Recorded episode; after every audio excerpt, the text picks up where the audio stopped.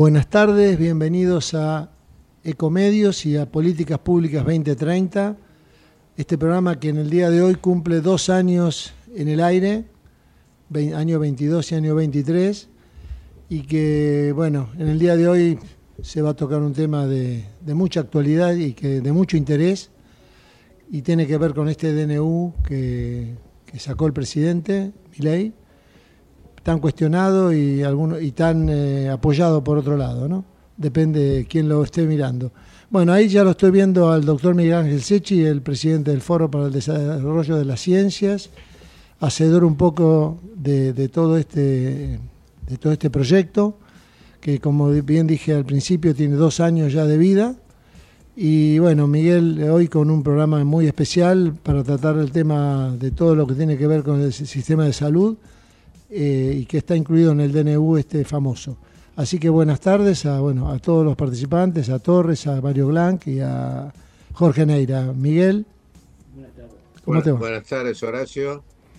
Buenas tardes a todos, eh, a Mario Blanc, eh, por supuesto Jorge Neira como coequiper durante estos dos años, eh, Rubén Torres posiblemente nos esté escuchando, ya está por aparecer.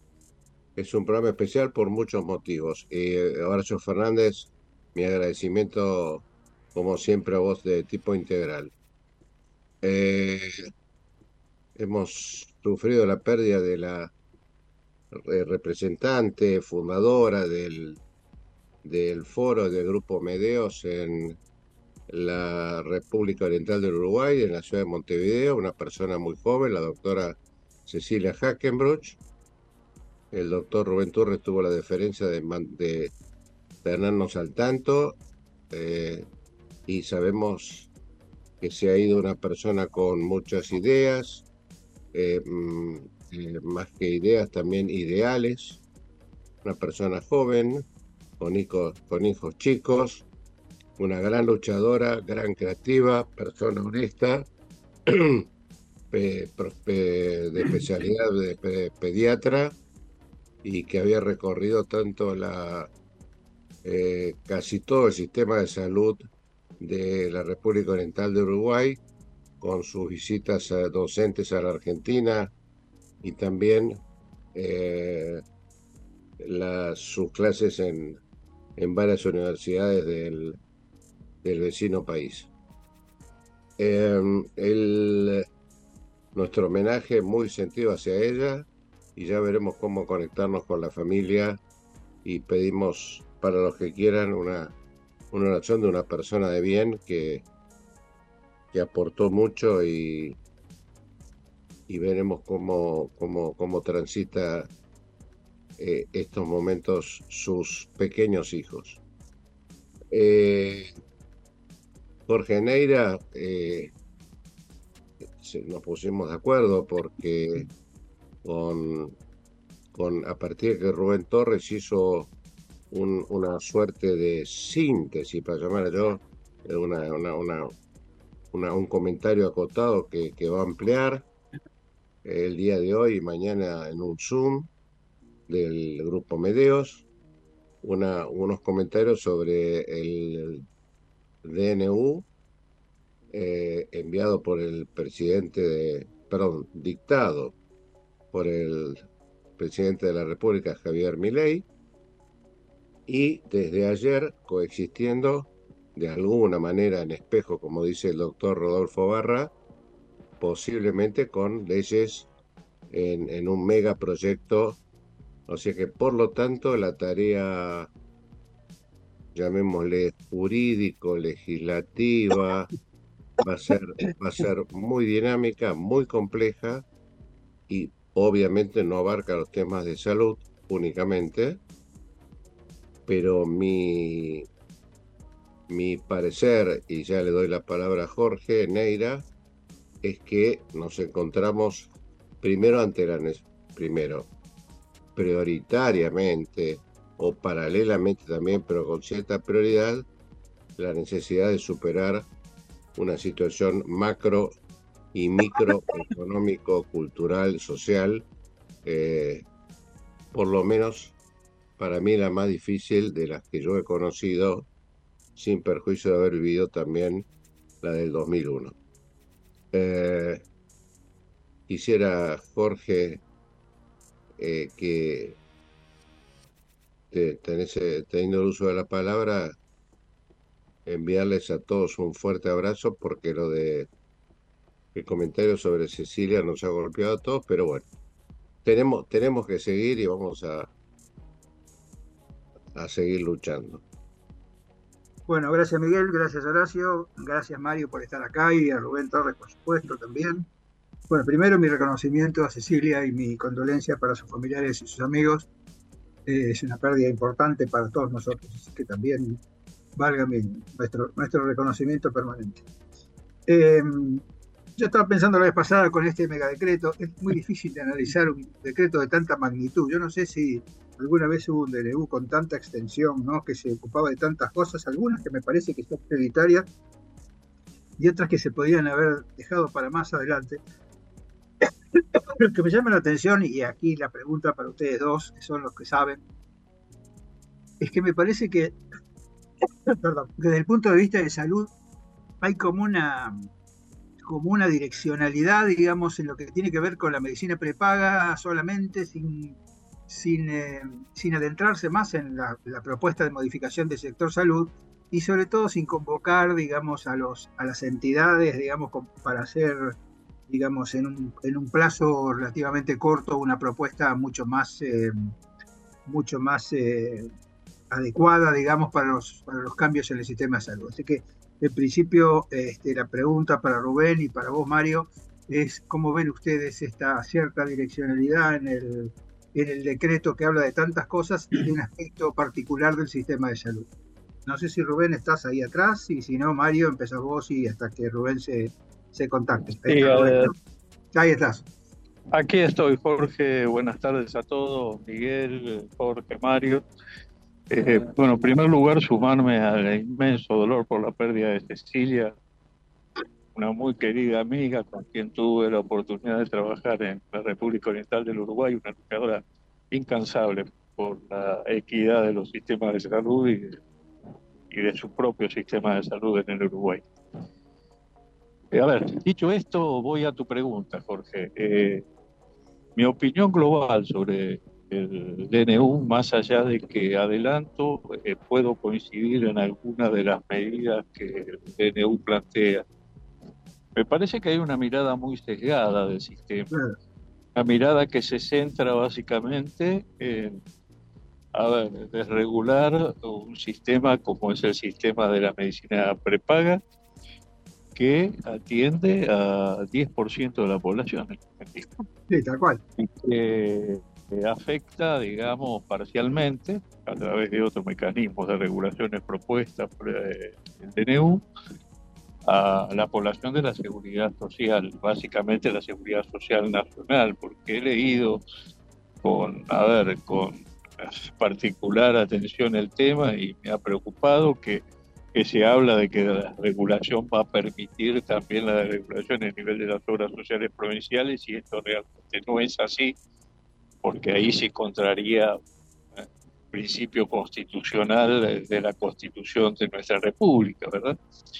Es decir, que en primer lugar me da la sensación esta, de que el, de que el DNU actúa sobre una porción eh, mínima del sistema de salud. Y no habla una palabra sobre eh, la preocupación que debiera haber sobre el funcionamiento del, del sistema que atiende a, a un porcentaje muy alto de la población argentina a la que tiene solo cobertura del sector público, nacional, municipal y provincial. Y por otra parte, la otra pregunta que uno debe hacerse cuando toma medidas de la magnitud de esta es cuáles son, eh, digamos, los objetivos o las metas que se pretenden lograr. Uno de los problemas de nuestro sistema, todos lo sabemos, es la fragmentación, la segmentación y la falta de equidad. Y me da la sensación de que ninguna de las medidas que se toman en el sistema apuntan a mejorar esta situación. Claramente no mejoran la equidad, eh, claramente no mejoran la segmentación y mucho menos la fragmentación, sino que tienden esta última básicamente a eh, profundizar. Así que esa sería mi primera opinión, porque sobre... Estás muteado. Está muteado. Digo que yo estoy de acuerdo con lo que decís Rubén, porque a mí me llamó la atención la direccionalidad de la, la direccionalidad del cambio, ¿no? Y, justamente, como vos decís, este, no tener en cuenta las otras cosas que son más prioritarias que el 10% de la población. Eh, ayer escuché un, algo que se dice, parece que en las esferas del gobierno, que decir gratuito está prohibido, y supongo yo que esa debe ser, la, debe ser el origen de por qué solamente esta parte del decreto se dedica a la medicina privada. No sé vos, Mario, qué opinás, ¿no? Parece como que esto que tiene que ver con el mercado, este, sí nos ocupamos porque es algo que uno tendría que hacer. Y en cambio, con las, el resto de las estructuras de salud, que son el 90% restante, bueno, se verá qué se hace para que... No sé cómo lo ves vos, eh, Mario. Sí, me oriento por ese lado también. Este, mm, quiero decir, eh, a ver, iría un poquito más atrás todavía. Eh, la ideología, la concepción dominante, perdón, déjenme hacer un punto para atrás, no puedo menos que sumarme a todo lo que se ha dicho acerca de Cecilia, pero enfatizar algo este, que dijo Miguel.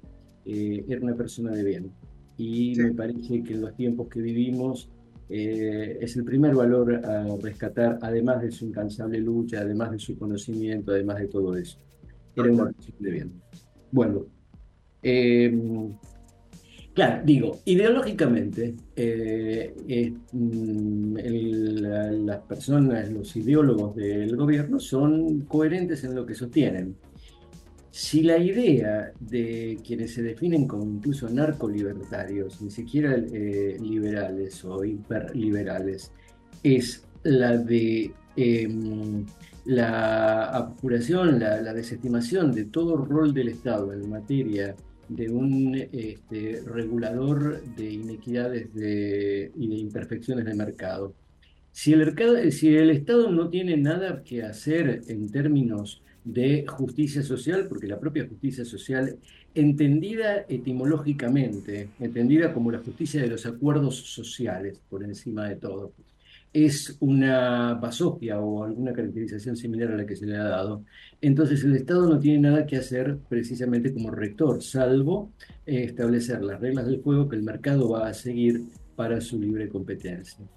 Eh, lo de libre competencia es un eufemismo, después en todo caso lo podemos desarrollar un poquito más.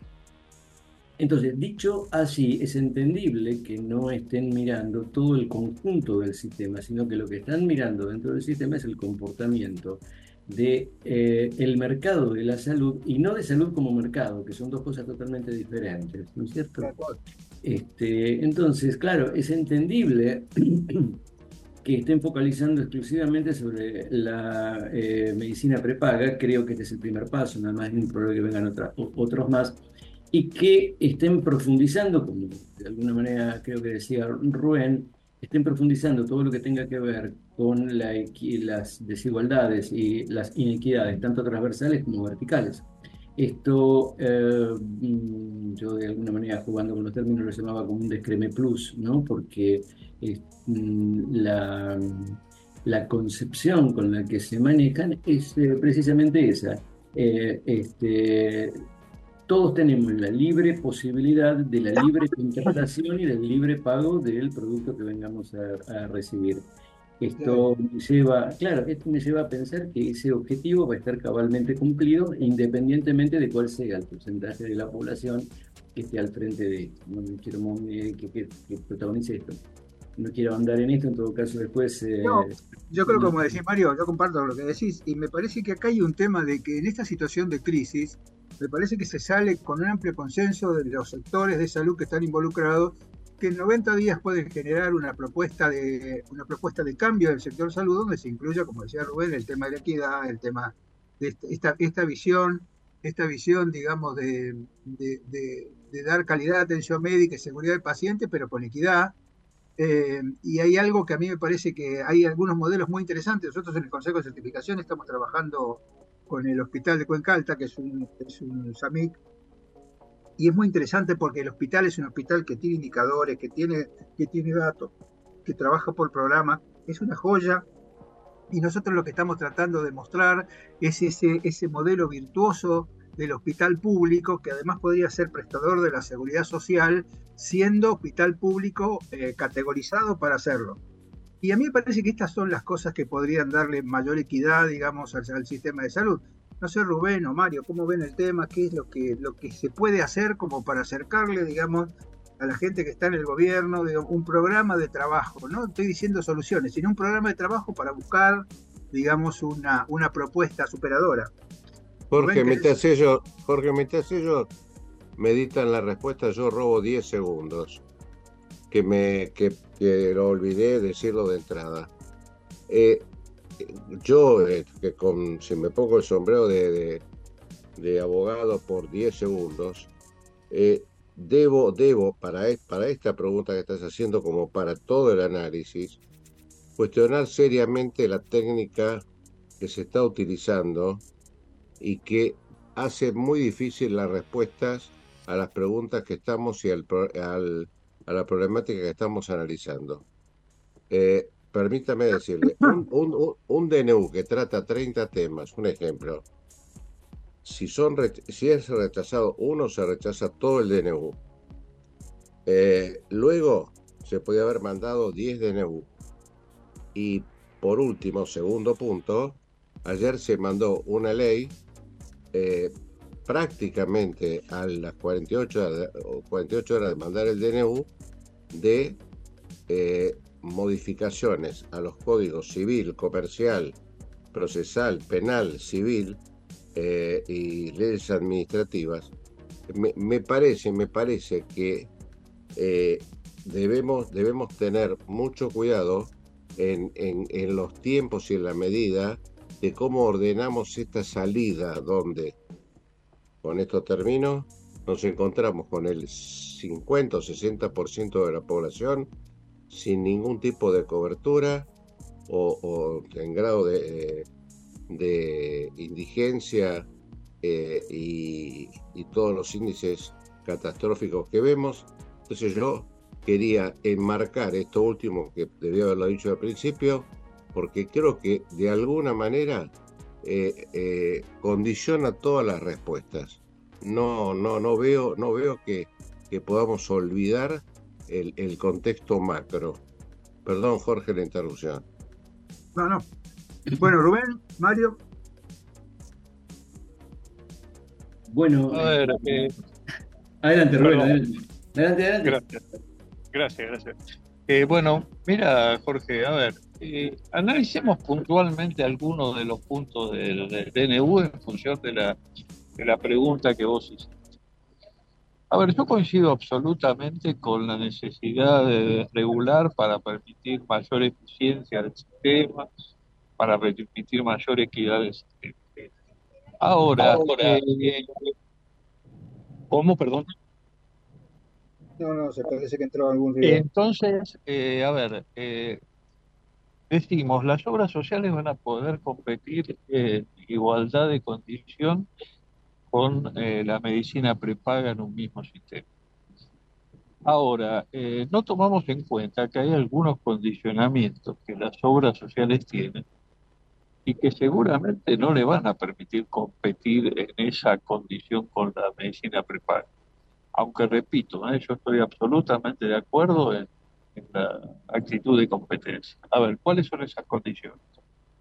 Existen, por ejemplo, regímenes como el régimen de monotributo, como el régimen de trabajadores de casas particulares, que hacen aportes al sistema que están muy por abajo del promedio del sistema, que por supuesto no pueden acceder a un pago de bolsillo a la posibilidad de plan de medicina prepaga. Entonces, ahí hay una, una diferencia de competencia muy importante entre la oferta de medicina prepaga y la oferta de, eh, del sistema de obra social. Por otra parte, la incorporación de las empresas de medicina prepaga al sistema de obras sociales implica cumplir con las normas que las obras sociales tienen. Así, ¿A qué me refiero? Presentación de balances, presentación de sus planes médico-asistenciales y básicamente cumplir con la prescripción que la ley hace respecto de que no se debe exceder cuando todos nosotros sabemos que el gasto de las empresas de medicina prepaga, que es lógico para entidades de esas características, es, superado básicamente por gastos de marketing, gastos de publicidad que, exceden ampliamente el límite que la ley impone en este caso.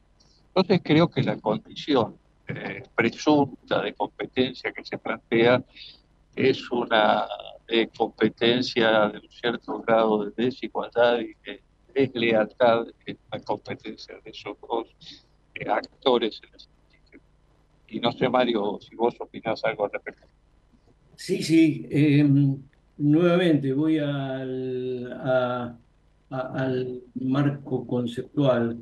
Eh, fíjense que lo que se ha hecho es optar por eh, una competencia al tomando aparentemente la sanción del decreto como día cero. Esto se parece bastante a lo que en alguna manera fue la ley 100 en Colombia.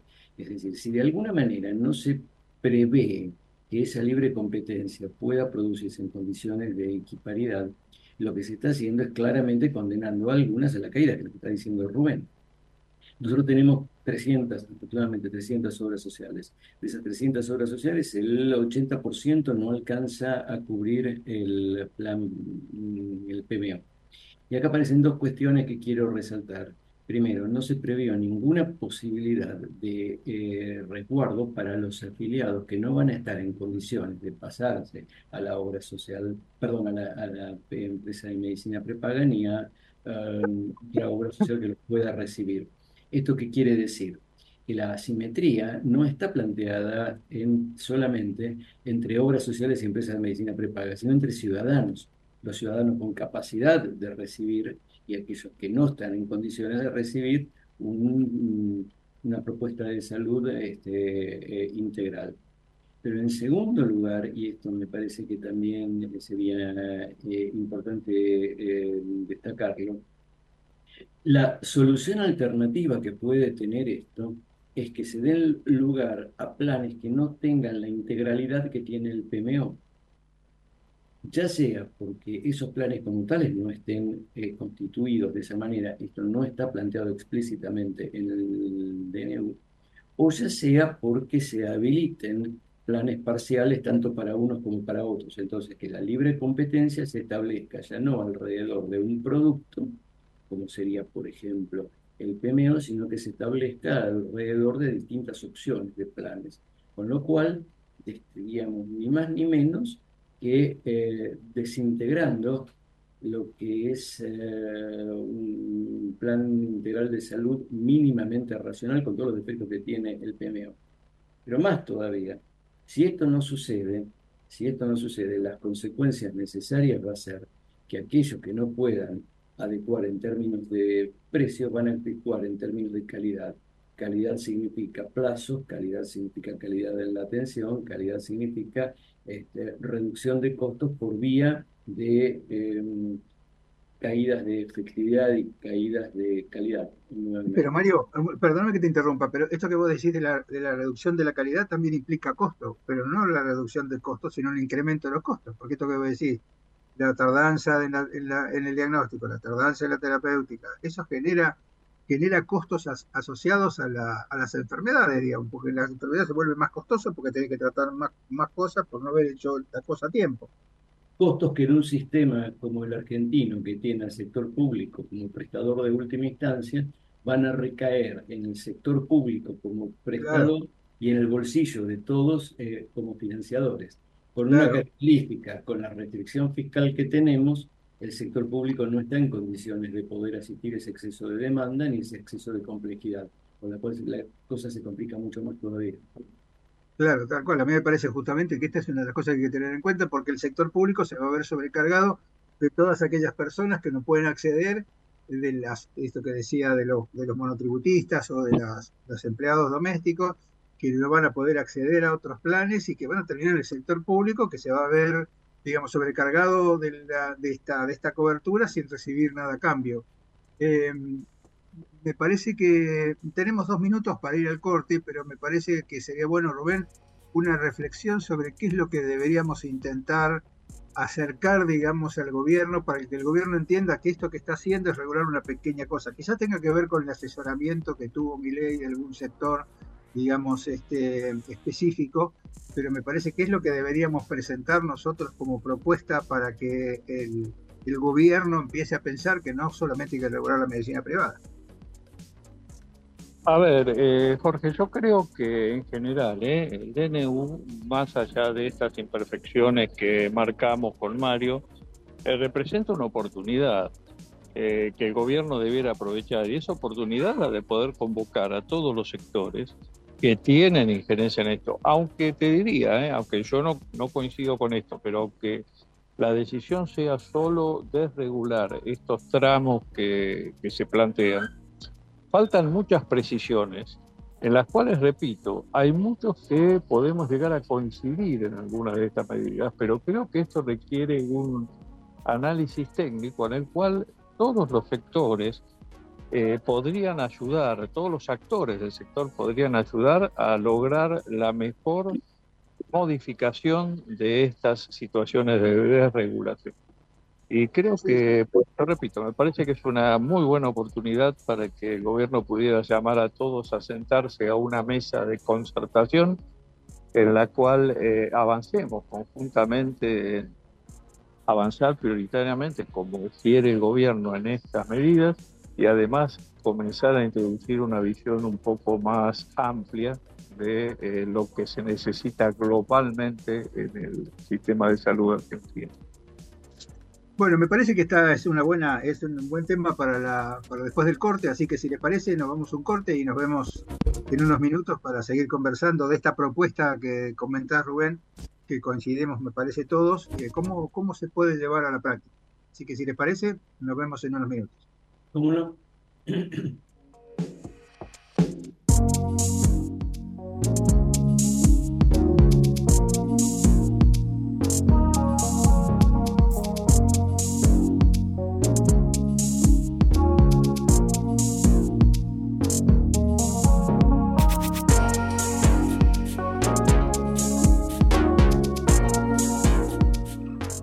Ecomedios.com AM1220.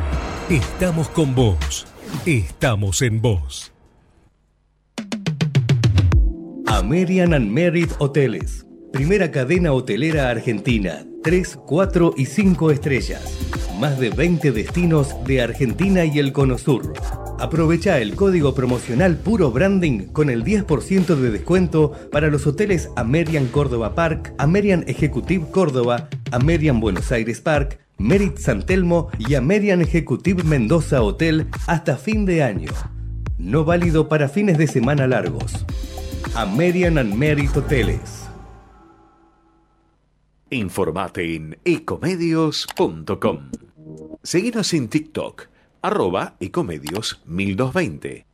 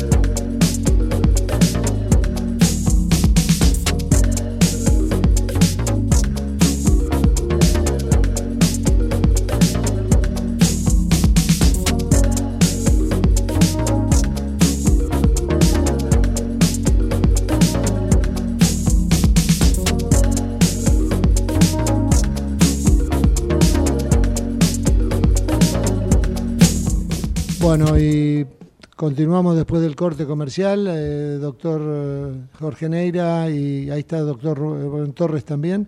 Mario Glantz está eh, entrando en este momento, así que cuando quieran podemos eh, seguir. Rubén, si te parece, vemos cómo, cómo te parece articular estas cosas.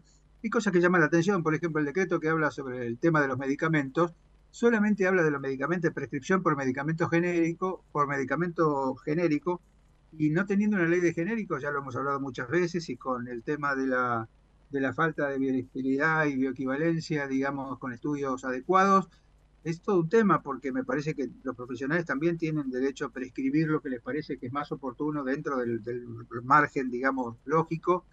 Eh, y en ese sentido, bueno, se expidió también la Academia Nacional de Medicina, yo lo había hecho en 2016 sobre, el tema, sobre este tema. ¿Por qué se, avanza con un tema particular cuando en realidad, digamos, lo más importante es ver cómo se maneja el alto precio, cómo, cómo se puede hacer que, los medicamentos tengan un precio relativamente adecuado? ¿Qué te, ¿Por qué pensás que estas cosas son así como chispazos? A ver, Jorge, yo no, no podría aclararte cuál es la intencionalidad. A ver, ¿cómo lo veo yo? Es decir, creo que la política de prescripción por el nombre genérico es una política, en primer lugar, que está en, en, una ley vigente que actualmente no se cumple, se cumple muy parcialmente. Así es. En segundo lugar, coincido contigo. Es decir, nosotros tenemos una política de prescripción por el nombre genérico, pero no tenemos un mercado de genéricos que garantice absolutamente las condiciones de calidad y seguridad de los medicamentos prescritos. Por lo tanto, creo que debiéramos avanzar también en la generación de ese mercado de genéricos. Y en tercer lugar, respecto a lo que vos planteás, coincido absolutamente. Es decir, a ver, eh, hay temas que se soslayan en el DNU y que son claves para el financiamiento y el sostenimiento del sistema. Uno es el que vos mencionaste, es decir, cuál es la política para incorporar innovación eh, farmacéutica en los productos de alto costo, por ejemplo, cuando no tenemos una agencia de evaluación de tecnologías que permita claro. sostener la transparencia de esta incorporación o no al sistema, por lo cual me parece que habría que poner acento en esta situación. En segundo lugar, ver eh, si se decide la conformación de un fondo de alto costo o de un seguro de alto costo para eh, poder lograr equidad en el acceso a esa tecnología para el conjunto de los argentinos. Así que coincido contigo en ese aspecto, me parece que hay eh, mucho para hacer en ese campo y bueno, creo que ahí se podría colaborar también con las autoridades en este tema. Hay gente con mucha experiencia en este, en este campo en Argentina.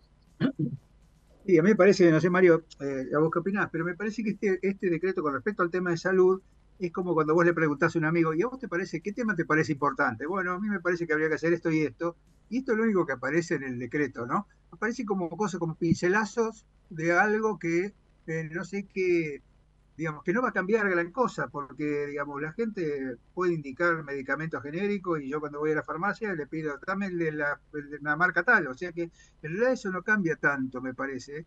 Sí, me parece que tiene que ver con la regulación de que los medicamentos tienen que ser vendidos en la farmacia y solamente en la farmacia. Recién acabo de ver que me acaban de mandar una resolución de la Academia Nacional de Farmacia y Bioquímica sobre su posicionamiento respecto a la actividad farmacéutica con respecto al decreto.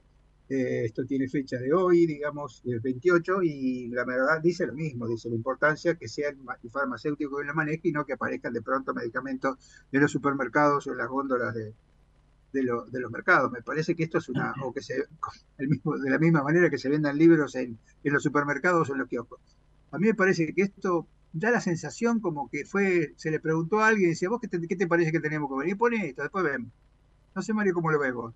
No, yo veo así, lo veo así como orgánico. ¿Eh? Yo difiero, un poco con eso. por ejemplo, eh, hoy la, ley que enviaron ayer, por ejemplo, hace desaparecer el Fondo Nacional de las Artes y, permite, es más o menos lo mismo que estábamos hablando con respecto claro. a no, no, no, no, creo que hay una direccionalidad muy precisa en todo esto. Sí, pero precisa en algunos puntos solamente, digamos, no cambia la, ¿no? No, pero si vos miras, la, y creo que hay que apoyar algunas de las cuestiones que estaba planteando Rubén, creo que hay que apoyarlas sobre la plataforma electoral de la Libertad Avanza. La, la plataforma libertad, eh, electoral de Libertad Avanza en el ámbito particular de salud preveía la equiparación de las empresas de medicina prepaga con las obras sociales nacionales. Esto lo hacía. De manera que podíamos decir que estábamos advertidos. ¿sí? Ahora, también hablaba de los seguros públicos provinciales. Y en este punto entonces tendríamos que pensar que si están previendo que se sostienen las obras sociales nacionales junto con las empresas de medicina prepagas en un mercado de seguros competitivos de mercado, perdón por la redundancia, y al mismo tiempo están hablando de seguros públicos provinciales, podríamos estar pensando que se podría avanzar hacia un común denominador en términos de menú de prestaciones que permita cierta equidad transversal en términos de ante igual necesidad, igual respuesta por parte de un sistema que aunque tenga diferentes vías de, de financiamiento, sí tiene eh, un, digamos, una misma capacidad de respuesta. El fondo de alto costo está previsto en la plataforma, de manera que se podría impulsar. Está previsto también este, algunas otras cuestiones macro que tienen que ver con, por ejemplo, hablaban en un momento de eh, fortalecimiento de primer nivel de atención. Digo, son, ejes sobre los cuales se puede trabajar en forma concreta. Y al mismo tiempo de ir resolviendo algunas de las cosas que se están planteando dentro del decreto que tienen, eh, digamos, este, incertidumbres muy fuertes. Por ejemplo, comento eh, solamente dos. Una, ¿cuál es el tratamiento impositivo que van a tener las empresas de medicina prepaga en relación a las obras sociales? Es decir, ¿qué pasa con el IVA de uno y de otro? Porque el tratamiento es diferente. Y si así fuera, ¿cómo sería ese tratamiento para los beneficiarios genuinos y para los beneficiarios desregulados? Más aún, yo diría, ¿qué pasa a partir de ese momento con los diferentes subsidios porque me refiero a los automáticos, ¿eh?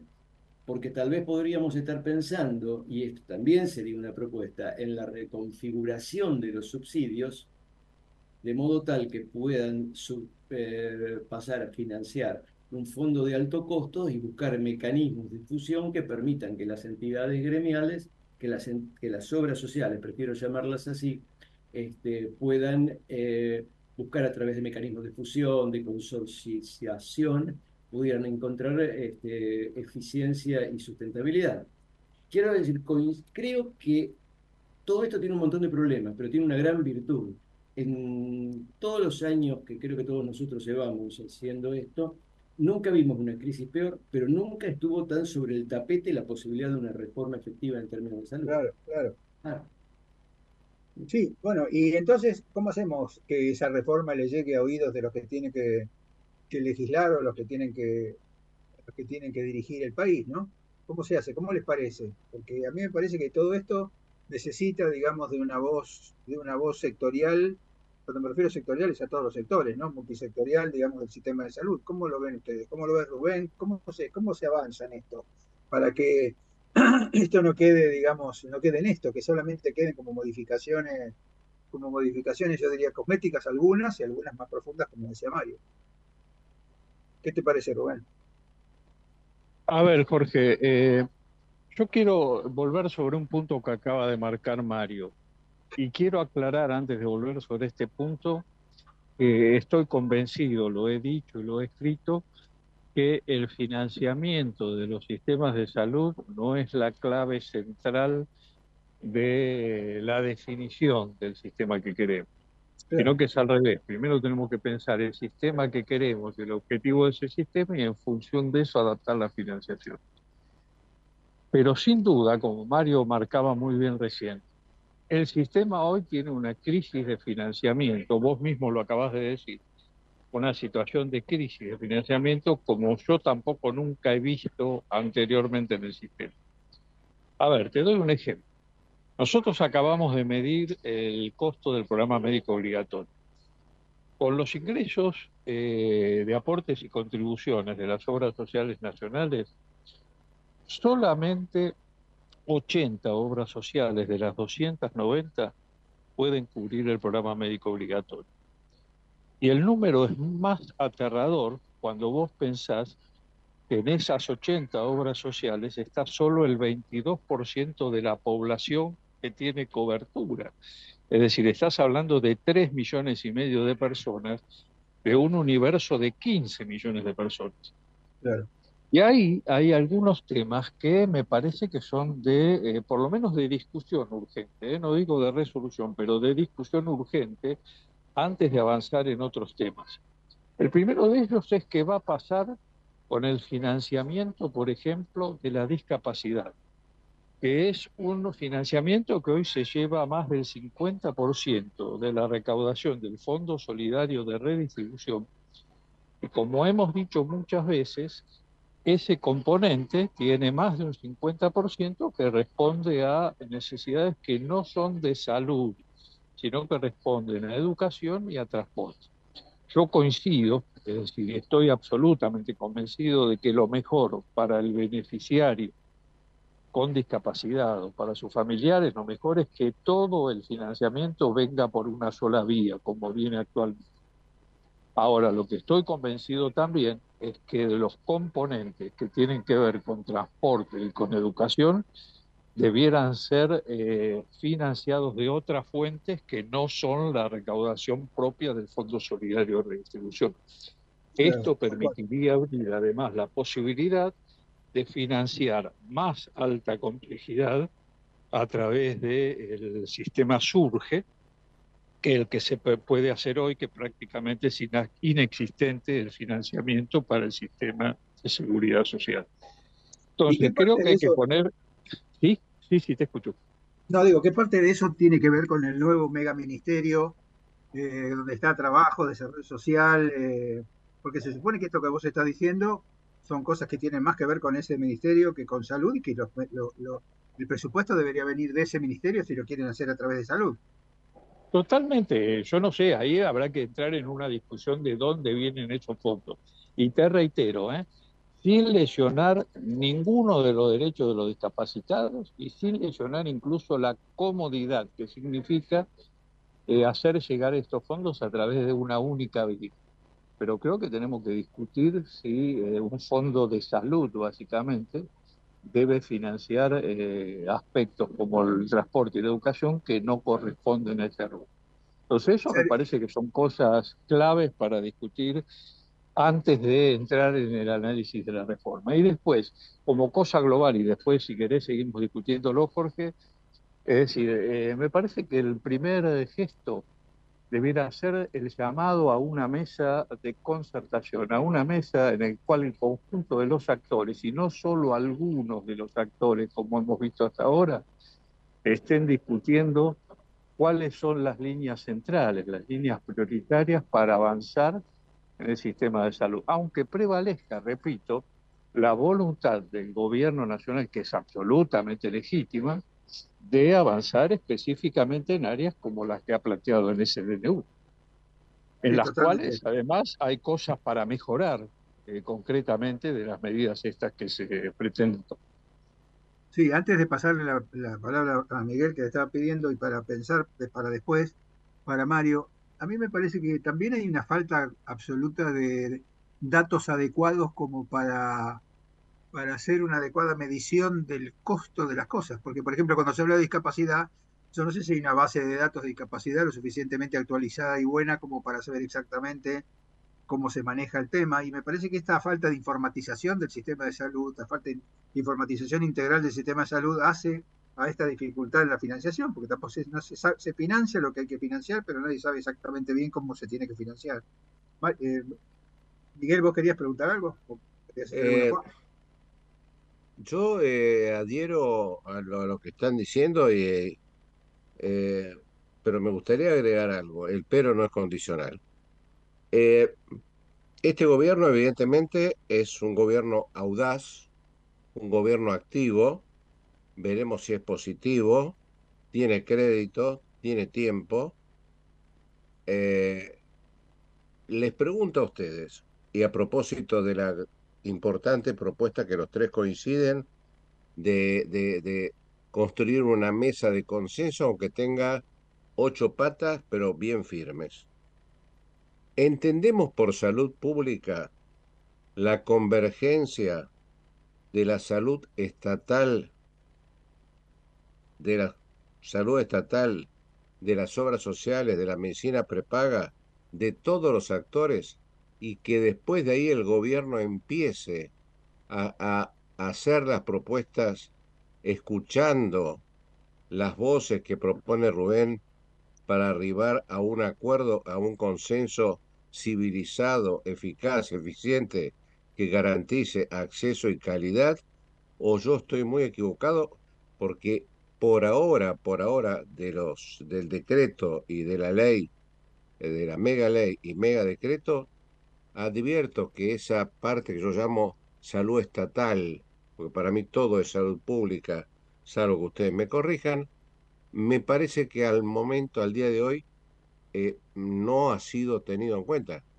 Eh, y esto concluyo.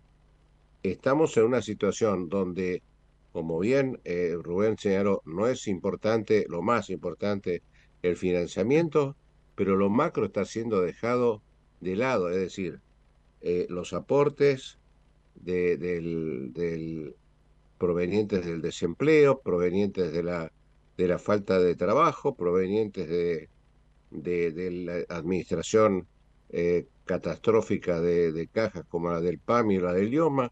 Es decir, me parece que falta previamente una discusión global. Quiero saber la opinión de ustedes porque estoy en esta mesa aprendiendo. Bueno, si, me permiten, eh, quisiera introducir este tema. Eh, Miguel, coincido con lo que decís. Yo entendería que salud pública tiene que ver con todo aquello que a su vez tiene que ver con el bienestar y las condiciones de vida de las personas, de una manera absolutamente integral y no referida exclusivamente a la dicotomía tradicional salud-enfermedad. ¿sí? Correcto. Eh, desde ese punto de vista, el tema es eh, lo suficientemente amplio, lo suficientemente profundo, y no parece que esta sea la visión que tiene el gobierno, y si me quiero remitir a una prueba, diría solamente que ustedes tendrían que ver que Ah, tendríamos que darnos cuenta que eh, alguno de los eh, de las direcciones más importantes del sector, le hace PAM y le hace este, superintendencia, precedieron a la nominación de la máxima autoridad que es el ministro. Entonces acá ya aparece un indicio de cuál es el lugar que se le está dando a salud dentro del gobierno. Adicionalmente a esto, la mirada que el gobierno tiene y que yo personalmente creo que es, eh, que es correcta en este punto, por lo menos, no sé, perdón la soberbia, yo coincido con ella, no que es correcta, es que salud, como muchos otros componentes de la sociedad argentina, es un sector altamente corporativizado. Y las corporaciones en salud, ya sea la corporación sindical desde la 18, 1810, ya sea la corporación de las empresas de medicina prepaga, ya sea la corporación, cada una de las que conocemos ha tenido su, su eh, peso dentro de todo esto. Ah, no creo, no creo que eh, la filosofía de la que se alimenta esta administración pase por buscar la opinión de lo que ellos, acertadamente o no, consideran corporaciones. Más vale creo lo contrario. Más vale creo que lo que están pensando es enfrentar el poder de las corporaciones a través de los fondos que están destinados a salud. Léase los auxilios a la superintendencia, como ya venía haciendo el gobierno anterior a través de recursos que provienen de rentas generales, le hace la negociación con los gobernadores para sostener los sistemas públicos provinciales, particularmente en la medida que están anuladas las transferencias condicionales, léanse los uh, pequeños uh, um, ventajas con las que corren algunas de las obras sociales este, eh, especiales, llamémosle así. Entonces yo creo que lo que van a hacer es utilizar, o lo que están haciendo es desregulando la medicina prepaga para dejar sujeto a la negociación política el resto de las cuestiones a través de un intercambio, de un tome y daca que tiene que ver con lo que va y lo que viene. ¿Esto significa que no hay que intentarlo? Yo creo que sí, yo creo que hay que intentarlo, pero hay que encontrar a lo que propone Jorge una beta que, em, eh, si bien eh, tenga que ver con los intereses sectoriales, tratar de depurar dentro de todo eso los intereses corporativos para poder de una buena vez, de una buena vez en el país pensar en el conjunto, pensar en, la totalidad de los ciudadanos. Eh, tu próxima pregunta va a ser, bueno, ¿cómo se hace? Mi próxima respuesta va a ser, no sé, pero creo que hay que intentarlo.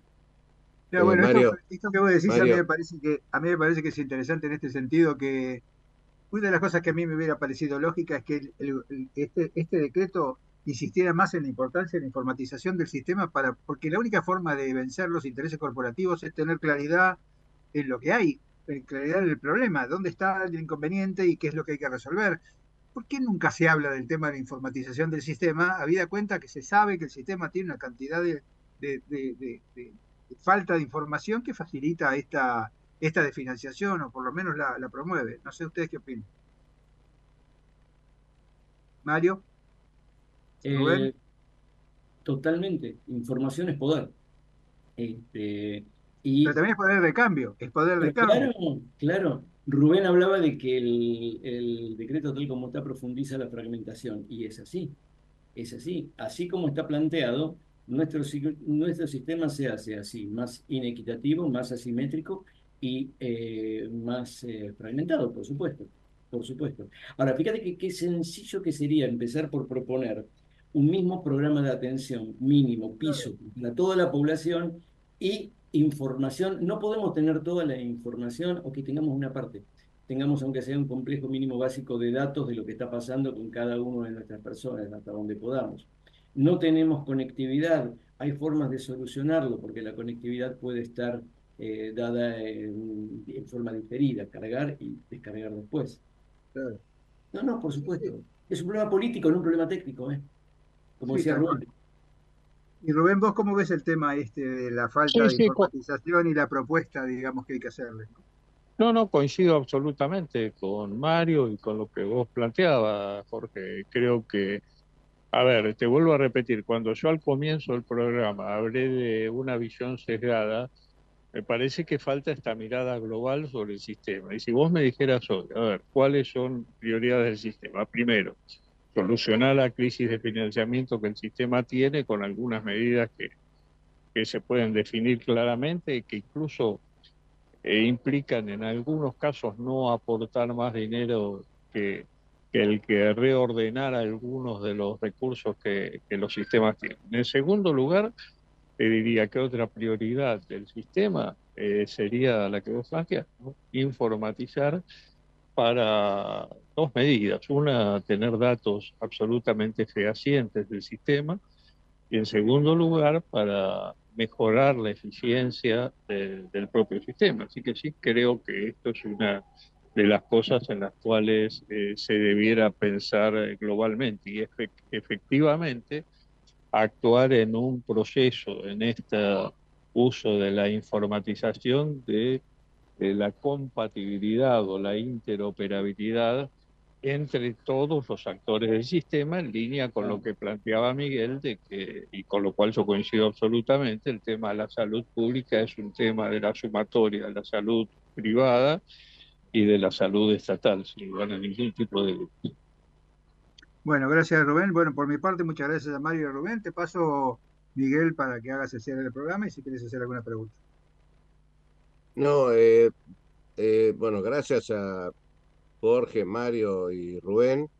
Eh, me, me, parece, me parece que, bueno, estoy convencido hace años, creo que venimos luchando es por, por lograr esa, esa salida del diagnóstico que creo que coincidimos todos y que bien, ahí agradezco a Mario que me dio el pie, una, una, una de las tantas cosas positivas de la tarde de ustedes, que es el, el que eh, probablemente estemos un poco más cerca, el cómo.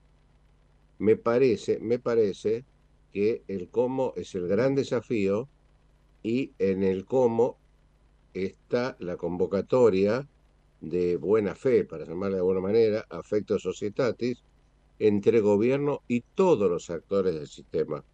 Porque paralelamente a esto, yo por lo menos lo escucho en la calle, sigue un proceso de concentración absolutamente peligroso, absolutamente peligroso, más allá del deterioro de la calidad o, de, o, de, o del acceso. Eh, invito a que conversemos sobre eso en, en los próximos programas. Y, y, muy, pero muy agradecido de, de, de todos los conceptos que ustedes virtieron. Bueno, muchas gracias a todos. Muchas gracias y que tengan muy buenas tardes y buen cierre de año. Felicidades. Muchas gracias, un feliz año para todos. Igualmente para todos ustedes.